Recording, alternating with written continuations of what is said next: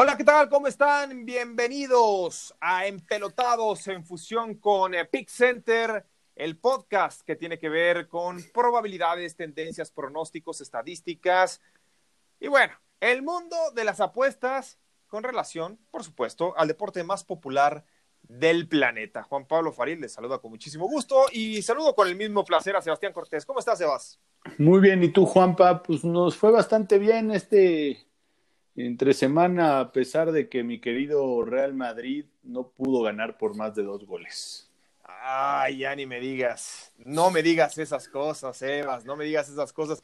Que mira, no, no, quisimos tocar el tema, y yo específicamente también el del Milan, que hoy enfrentó al Río Ave de Portugal. Increíble. Y, casi me da un coma diabético, te lo juro. mira, yo me he dado cuenta de algo muy importante, ¿no? Y esto les voy a decir por qué es bueno no nada más sacar sus eh, cuentas en diferentes casas de apuesta o books, porque me, doy, me he dado cuenta estos últimos años que hoy en día la competencia más grande que tienen los canales deportivos es precisamente el streaming de las casas de apuesta. Este partido del Milan lo busqué en uno, en otro, en otro, en otro. Obviamente no me lo iba a presentar y no había. Me tuve que ir al streaming de una casa de apuestas y ahí me eché todo el partido y bueno, pues casi, casi el coma diabético me da porque el Milan, faltando 20 segundos, empató de milagro o de lágrima. Y eso porque. Y 24 penales. Un penalti, o sea, sí, imagínate, el defensa.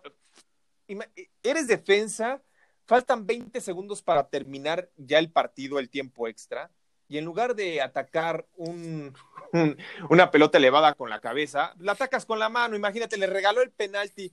Yo no sé si vayan a realizar alguna investigación, pero sí se me hizo de esas jugadas increíbles, ¿no? Para, para un profesional. Y bueno, empató ya sobre la hora el Milan con penalti y de ahí se echaron 24 penaltis nada más, y bueno, fue lo que sucedió. Pero en general, pues ha sido movidito. Ya también está el sorteo de Champions, se dio, ¿no? Hoy que grabamos jueves por la noche, el jueves por la mañana se hizo el sorteo de Champions. Cristiano Ronaldo en contra de Messi. Así que vamos a tener un año, Sebas, espectacular. Increíble. Sí, va a estar buenísimo, buenísimo. Y por eso es que en Pelotados, ahora sí, se los prometemos, no vamos a dejar de estar dos días a la semana porque ya empiezan las ligas europeas, la Copa Libertadores también empieza tambor batiente, o más bien se reanudó a tambor batiente, eh, la Liga Argentina ya no tarda, en Sudamérica. y, sobre todo vamos a tener partidos en tres semanas, porque hubo tres semanas que no habíamos, ni, no, no nos iba a dar ni diez minutos de a qué hablar. Sí, exactamente, y ahora sí, ahora sí vamos a tener con gusto para todos ustedes, pues sí, eh, River Plate eliminó al Sao Paulo, le ganó 2-1, mi querido Juanpa, ahí también le pegamos. Eh, no le dimos a las bajas de Tijuana Juárez, quedaron 2-1. Ah, es cierto. Increíblemente. México goleó 3-0. ¿Qué te dije? ¿Me gusta para un 3-0 o quizá un 4-0? ¿eh? Y mira, toma la barbón, 3 por 0 ganó el Tri. Pudieron haber sido mucho más, pero ya desde el primer tiempo ya la tenía ganada, ¿no? Sí, digo, la verdad es que, y salió que se les está muriendo el rating, nadie lo vio, perdió Televisa otra vez el rating contra Martinoli, lo de siempre, ¿no? ¿Te parece mejor si mejor vamos a los mejores cobros, que es una sección más divertida? Venga, venga, Sebas, porque mira, hubo muy buenos cobros, por lo menos el que más dio fue la Copa Libertadores. El Junior de Barranquilla, este equipo histórico, entre comillas, donde surgió el pibe Valderrama y que, bueno, consiguió el bicampeonato hace apenas unos años, cayó en casa en contra del Barcelona de Guayaquil, dos goles por cero y pagó más 640. Esta fue la gran sorpresa de la semana. Después, en la Serie A, hubo actividad a mitad de semana. El Spezia venció dos por cero como visitante al Udinese, lo cual pagó más 420, fue la misma cuota que tuvo la victoria del Valencia en contra de la Real Sociedad, que también hubo actividad a mitad de semana en la Liga Española, uno por cero. Estos dos últimos pagaron más 420. El de Copa Libertadores del Barcelona de Guayaquil sobre Junior pagó más 640. Esto en Parley por 120 mil. Nada más. Es muy raro que alguien gane en la Libertadores de visitante pesa muchísimo el factor visitante. Eh, son tan, son tan grandes las distancias y las alturas que es rarísimo. Y, deja tú eso. yo cuando hice documentales precisamente de Copa Libertadores. y, lo que les hace la afición. Exactamente, ¿no? bueno, para que no te vayas más lejos, me decían jugadores de los Tuzos de Pachuca, esto no fue en Libertadores, pero te acuerdas que ellos ganaron la Copa Sudamericana. La Copa Sudamericana, exactamente. Y, y no les permitían el acceso al estadio para entrenar la mañana del partido. Y vieron una cancha alterna al lado, ¿no? Ya faltaban como unas seis, siete horas para el, para el partido. Y se les hizo fácil llegar a la cancha alterna, pues estaba completamente sola, eh, tenía reja, tenía todo. Pues no les pusieron un candado y ya no tenían forma de salir porque aparte la reja era altísima. Tuvieron que llamar a la policía, tuvieron que abrir la reja y prácticamente abandonar ese terreno cuando ya quedaban como dos, tres horas para el juego y aún así presentarse a jugar. Es lo que tiene el fútbol sudamericano, ¿no? La Copa Libertadores. Obviamente este tipo de situaciones no la vas a ver, por ejemplo, en Champions, en Europa League, pero en Sudamérica, uf, Por eso, por eso es tan difícil cuando vienen, por eso los sudamericanos cuando van a jugar la, Intercontinental o la, el Mundial de Clubes, les compiten a los europeos porque pues están acostumbrados a jugar en circunstancias, se podría decir, insalubres. No, y a la vez, y a la vez, fíjate que se sorprenden cuando venían a México, porque ya México ya no compite a nivel internacional en esos torneos, pero en Sudamericana, en Libertadores, se sorprendían porque llegaban a México y la verdad es que los clubes mexicanos tratan de maravilla a los sudamericanos. Entonces, deja tú que les hicieran cosas de esas, no, hasta les les daban de comer, eh, los llevaban a los mejores restaurantes, América cedía la casa club o las instalaciones para que entrenaran, en fin, es otro el trato muy diferente el que se da, pero bueno, ya son otras cuestiones, Sebas. Pues sí, y mira, te voy a platicar rápido lo que tenemos de agenda de la semana, Liga MX, que hay un partido pendiente, pero nos vamos a enfocar en la Liga y en la Serie A todo sábado y domingo. También hay Premier. Eh, hay Premier League también y hay por ahí un buen juego que juega el Manchester United contra el Tottenham, pero el, yo creo que el partido más atractivo que vamos a analizar aquí va a ser Juve. El de la Juve Napoli, ¿no? Juve Napoli también, pues un clásico que, esta palabra clásica, el clásico en el fútbol mexicano, después de ver el América Chivas y el Cruz Azul América, ay, cómo me cuesta trabajo, pero bueno, América se enfrenta a Pumas, en fin, va a estar cargadito el fin de semana, ¿eh? Pues mira, empezamos con ese ya, con, el tercer clásico en fila para el América. Este es el clásico capitalino. América favorito. Juegan en el Azteca. ¿Cómo lo ves, Juanpa? América tiene siete victorias, seis empates y una derrota en sus últimos 14 partidos contra Pumas. Sin embargo, en los últimos tres no le pudo ganar. Fue una victoria para Pumas y dos empates. Sumemos toda la cantidad de lesiones, ausencias que tienen las Águilas, ¿no? A pesar de que llega con un invicto de seis partidos, en sus últimos seis partidos ganó cuatro, empató dos, y que Pumas ha estado medio flojón, ¿no? Viene de, empatar con Necaxa, de perder el invicto en contra de León.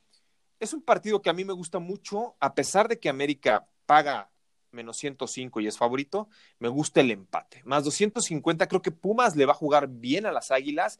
Las ausencias que tiene América van a pesar, no son cualquier cosa, entonces van a ser decisivas. Empezamos con el pie izquierdo, Juanpa. A mí me gustan las altas. Ok. De este juego. América se defiende mal. Pumas de lo poco o bueno que vemos de visita es su Oye, a mí no me desagradan las altas, ¿eh? Es más, si tú me preguntas. Yo sé, pero como dijiste empate, se me hace raro. Mira, sí. Ok. si tú me das a escoger una, una, una, una, pues es que tengo más probabilidad con las altas. Sí me gusta mucho el empate, pero dices, ah, América sin portero, ¿no? Eh, Pumas. No, pero yo a línea de resultado voy con el América. Menos 105 en casa, sabiendo el tipo de visitante que es Pumas, prefiero 100 veces al América. Ok, te gusta, por ejemplo, un 2-1, ¿no? Sí. Ok. Sí, porque el América, independientemente de las ausencias, lleva ya muchos años con demasiados lesionados, entonces como que ya aprendieron a navegar esa, esa, bandera. Ah, tienen mucha profundidad.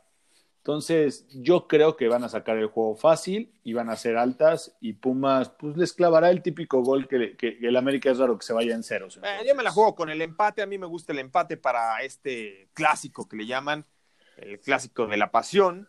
A mí me consta, ¿no? A nivel de fuerzas básicas, eh, ganarle a Cruz Azul y ganarle a Chivas no representaba lo más mínimo lo que era ganarle a Pumas. Entonces, eh, porque lo viví, me consta y estoy consciente para los americanistas, ¿eh? para los que jugamos en Fuerzas Básicas del América. Entonces, eh, visto desde esa perspectiva, ¿qué más, Sebas?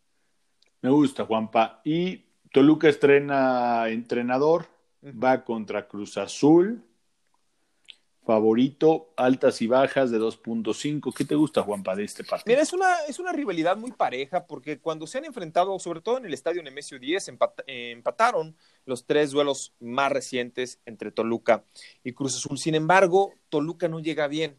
Es un aspecto a considerar. Empató dos y perdió cuatro en sus seis encuentros anteriores, ¿no? Y dos de esos descalabros fueron por goleada de 4 a 1. Y por el otro lado, la máquina, embaladita, tres victorias, temporada regular, un empate en sus cuatro duelos más recientes. Eh, mientras no llegue liguilla, no hay factor que le afecte al Cruz Azul. La peor defensa, Toluca. Exacto, entonces es un, es un duelo que a mí me gusta mucho para que la máquina se lleve los tres puntos. Y está barato, ¿no? Sí, menos 112, por ser visitante. Y, mira que Cruz Azul históricamente da muy buenos partidos en Toluca. ¿eh? Yo recuerdo muchos, en los 90, en los 2000, donde eran partidos muy espectaculares. Sí, cuando los dos tenían muy buenos equipos. En este caso, Toluca ya no ha contratado a nadie bueno. Su capitán y su estrella sigue siendo Zambuesa de 40 años, entonces pues, está medio complicado, ¿no? Pero bueno, entonces vamos con Cruz Azul y de ahí pasamos al Querétaro Monterrey. ¿Qué te gusta, Juan? Mira, Monterrey, uno diría rayados, más 145, no está tan caro. Sin embargo, Monterrey en este 2020, insisto, acumula como visitante dos victorias, cuatro empates, cinco derrotas. Es balance completamente negativo. Y Querétaro, pues empató dos y perdió dos en sus últimos cuatro, pero venció a Monterrey en los dos compromisos previos, ¿no? Por marcador 2-1 ambos. Así que a mí me gusta, insisto, el empate. A mí cuando parleas un me encanta. empates dices... Me encanta el empate, mi querido Juan Pablo, contigo. sí, eh, el partido arranca 0-0, ¿no? Entonces, ya, y ahí vas de gane y pues lo que suceda o deje de suceder, te gusta, ¿no? Te agrada. Entonces, a mí me gusta el empate de este gallos blancos en contra de rayados. A mí también creo que el empate debe ser un buen factor cuando Monterrey está de visita, sobre todo por el, no porque siempre pase, ya, lo, acabas de dar la estadística, pero al final es, tiene, paga tan bien que vale la pena el riesgo, que es lo importante. Exacto, exactamente. Sí. Ahora, vamos a uno de los que me gusta, porque ya, ya sabemos la estadística. Leeds United recién ascendido contra Manchester City, menos 290, menos 300 en la mayoría debe estar por ahí. ¿Te gusta el Manchester City menos uno, Juanpa? Mira, te, eh, dijeron a los aficionados de Leeds United, te tengo una buena y una mala. La buena, que derrotaste al Manchester City en tus últimas dos presentaciones como local. Dices, wow, pues no cualquiera, ¿no? La mala es que fueron en 2002 y en 2004 cuando el Manchester City pues no era él, no es lo que es ahora, ¿no? No era, no era este Manchester sí, City. eran los Citizens de actual, ¿no? Entonces, eh, sí, es una prueba de que Leeds United estuvo muchísimos años fuera de la Premier League. Entonces, a mí me gusta mucho para que el Manchester City gane por más de un gol, aparte bien herido, y el Manchester City, fíjate Sebas, cuando viene de ser goleado en Premier League, tú estás consciente en Inglaterra que a diferencia de España, de Italia, te tienes que cuidar de uno o de dos. En Inglaterra no, te tienes que cuidar Chelsea, Arsenal, Liverpool, eh, Manchester United, ¿no? Y por ahí te surge una sorpresa como el Tottenham, como el Leicester, ¿no? Entonces, como el Wolverhampton. Como el Wolverhampton, que tiene muy buen equipo. Entonces, te tienes que cuidar de muchos. Manchester City tiene que salir con todo. O sea, el Manchester City, quizá este, este partido era para que, ah, estiren las piernas, aflojen músculos, este, vamos a llevarnos la tranquilona, ganemos, aunque sea por un gol. No, aquí Manchester City tiene que asegurar la victoria y por eso sí voy menos uno. Me gusta. Yo también, y voy con las altas de tres. De tres, de tres y medio ya no. Me gusta el tres porque pues, por ahí se cuela el cuarto golecito y cobras muy bien. Y porque mínimo tres, yo creo que sí le andan clavando a, Leeds United. Venga, venga. Y ahora sí, Juan Pan. El partido de la Serie A que más puede estar. Juventus Napoli. Juve más 105, ¿eh? De local. Se me hace una gran, un gran momio. ¿Qué te gusta? Lo que pasa es que, a pesar de que la Juve como local acumula ocho victorias, un empate y una derrota en sus últimos diez partidos contra el Napoli, en los cuales promedió casi dos goles y medio por uno en contra, y en los cuales prevaleció el over, esto en Turín, en tres de los cuatro previos, el Napoli viene jugando muy bien. El Napoli eh, viene de golear 6 por 0 al Genoa. Eh, su victoria antes de esa 2 por 0 de forma clara, contundente en contra del Parma y te encuentras una Juve que pues, está reorganizando, que no empieza tan bien, o por lo menos los últimos dos años no comenzó tan bien la Serie A. Entonces, eh, a mí me gusta mucho para tomar al Napoli con empate visita. O sea, con línea. Sí, con línea, con línea handicap. Ahora, si me preguntas over y under, me gusta ligeramente más las altas. Ojo, Juventus es muy difícil de superar en el segundo tiempo. Cuando juega en casa la Juve, tiene marca de 15 victorias, dos empates y dos derrotas durante el segundo tiempo. ¿Esto qué quiere decir? Que cierra mejor. Napoli debe aprovechar los primeros 45 minutos, me parece que es donde va a hacer daño, donde le puede clavar por lo menos uno. Es más, una jugada que a mí me encanta para este, el ambos anotan. Me gusta. Me gusta el ambos anota y me gusta el Napoli en línea por, por esa cuestión de que puede haber el empate por ahí. Entonces, sí, solo que, híjole, Gatuso no me convence, es tan gitano, sus equipos son tan gitanos que me pone nervioso. Pero voy a ir contigo con el ambos anotan y Napoli en la línea. Porque normalmente le atinamos. Te voy a decir algo también muy importante porque Gatuso es. Gatuso, por, por la forma en cómo fue de futbolista, no se da el lujo de permitir que alguien no haga su máximo esfuerzo, porque Gatuso basó en eso su carrera. Gatuso era un tronco en ese sentido, ¿no? No le pedías que te hiciera más de 10 dominadas, no le pedías que te cubriera bien el balón, no le pedías que te alzara la, mirada, ¿no? Alzar la cara y meterte un pase de 30 eh, metros de, de, distancia, porque no lo iba a hacer. Entonces Gatuso, toda su vida como futbolista, fue estar pegándole a los tobillos a los rivales, correr el doble que Andrea Pirlo, ¿no? Recuperar balones. Entonces, ahora me da la impresión de que el Chucky Lozano, que ya empieza a jugar y a tener más actividades porque entendió esa fisonomía. Y el Chucky, Chucky Lozano ya entendió que para atacar, primero tienes que saber defender y recuperar el balón. Y eso es algo que por lo menos te puedo asegurar, Sebas, en el fútbol mexicano no se da al 100%.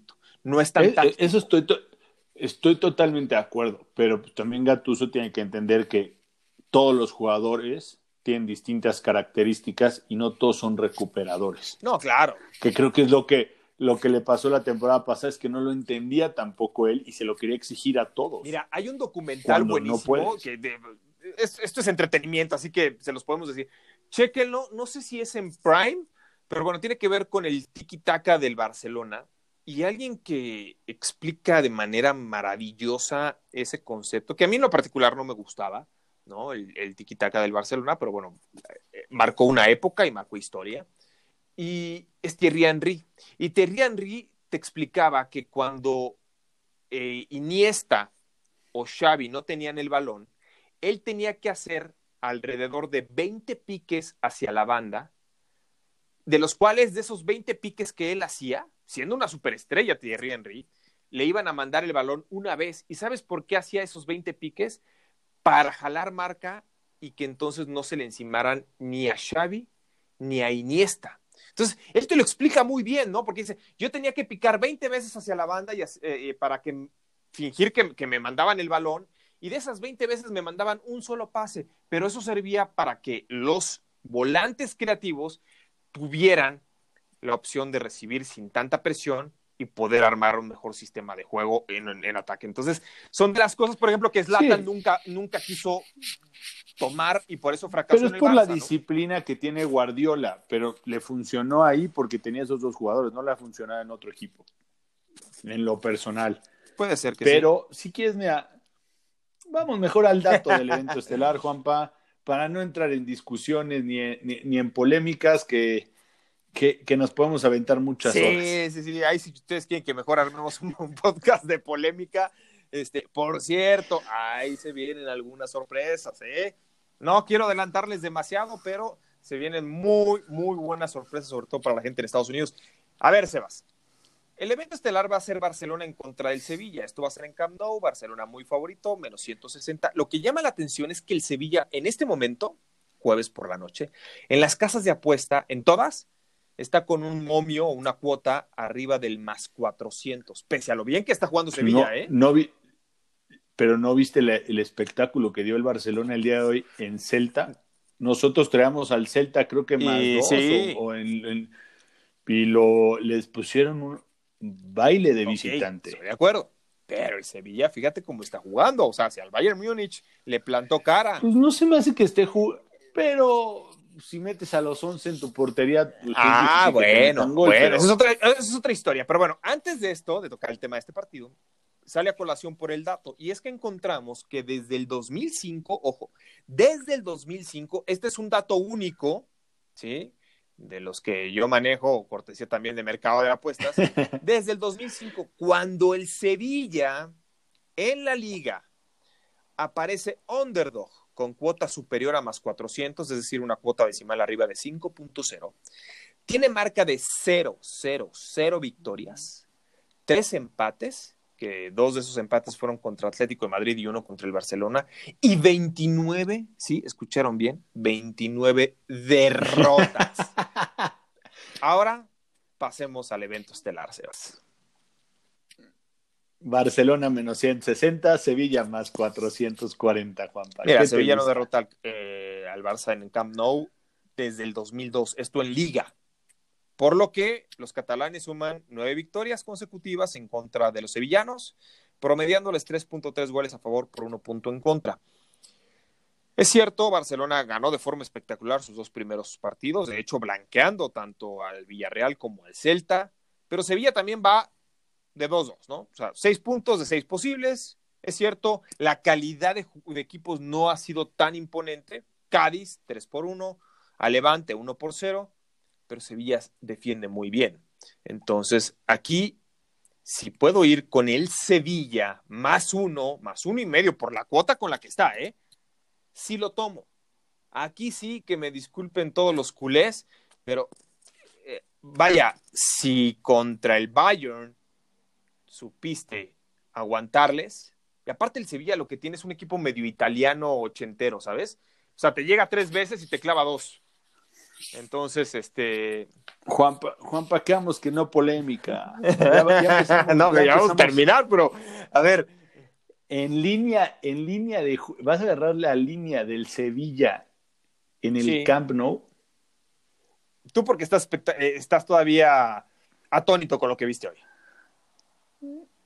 No, es que Juanpa, o sea, se me hace que realmente, no es porque, o sea, hay que ver al Barcelona a nivel Champions, eso va a ser otra, historia, pero para la liga, o sea, aquí tenemos el dato, como local en la liga como una racha de 10 victorias, un una derrota y un empate en sus últimos 12 juegos. Sí.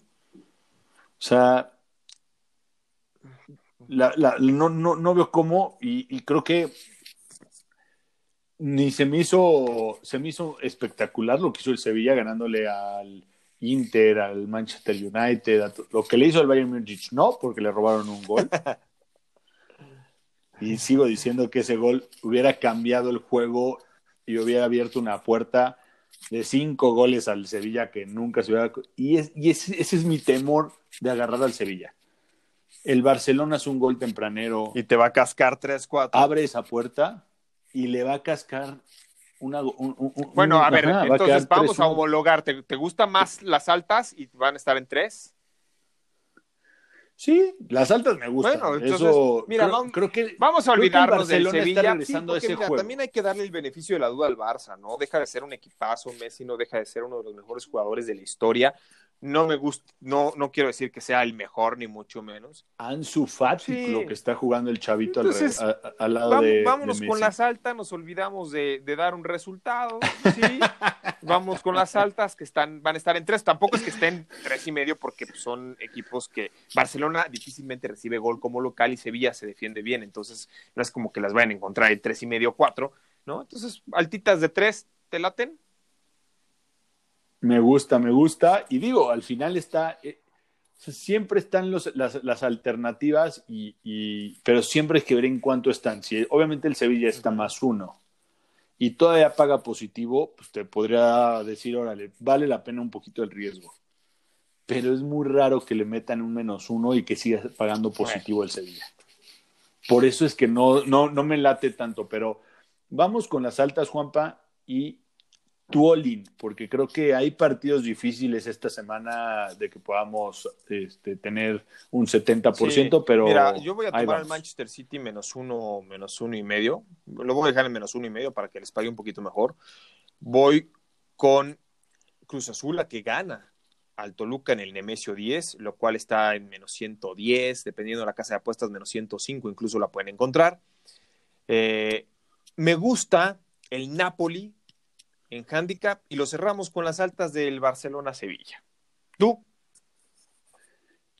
A mí me gusta, me gusta el Manchester City con, con línea de menos uno y medio, me gusta el Cruz Azul, pero yo, yo me voy a quedar en tres juegos y eso porque voy a agarrar el empate de Ah, Monterrey. muy arriesgado, pero sí, a mí también me gusta. No, porque creo que, y con eso emparejamos un poquito a que paguen los, lo mismo los dos eh, all-ins. Y, y- y quiero que me hagas un último, sin analizar, sin nada.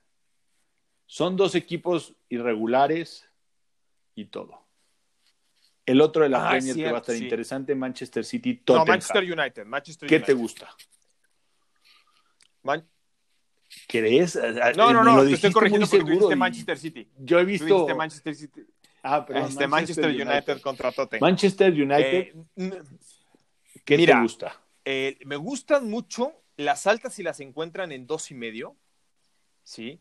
Pese a que Tottenham fue un equipo diametralmente opuesto para muchos, de ser un equipo muy goleador la temporada no pasada o la que acaba de terminar, sino la antepasada. Es que ya con los años y con la pandemia, pues ya sabemos lo que es pasado y antepasado, pero bueno. Este, la pasada, la que recién terminó, se empezó a defender muy bien, pero también eh, adoleció mucho en ataque. Entonces, Sí, es, Sí. es el sistema Mourinho. Exacto. Entonces, ya recuperados al 100, me gustan mucho las altas y yo creo que el Tottenham, por lo menos, le va a anotar un, uno o dos goles al United. Entonces, pues esto se traduce, Me gusta, me esto gustan se las traduce, altas. ojo, en ambos, en ambos anotan anotan. o en las altas. Me gustan esas dos apuestas. Esto se los damos como bonus. ¿Cómo estás Mira, en Twitter sociales, estamos como Faril, arroba Faril JP, en Instagram arroba Juan Pablo Faril, ambos en línea de juego, tú. Pick Center en Facebook, en Instagram, de Pick Center en Twitter. No se olviden de seguirnos también en la cuenta de En la Línea de Juego, que es el otro podcast hermano de Empelotados. Juanpa, Nos vemos, el, Nos vemos el lunes. lunes. Pásenla bien, sobre todo que tengan unos excelentes, excelentes pagos y parlays.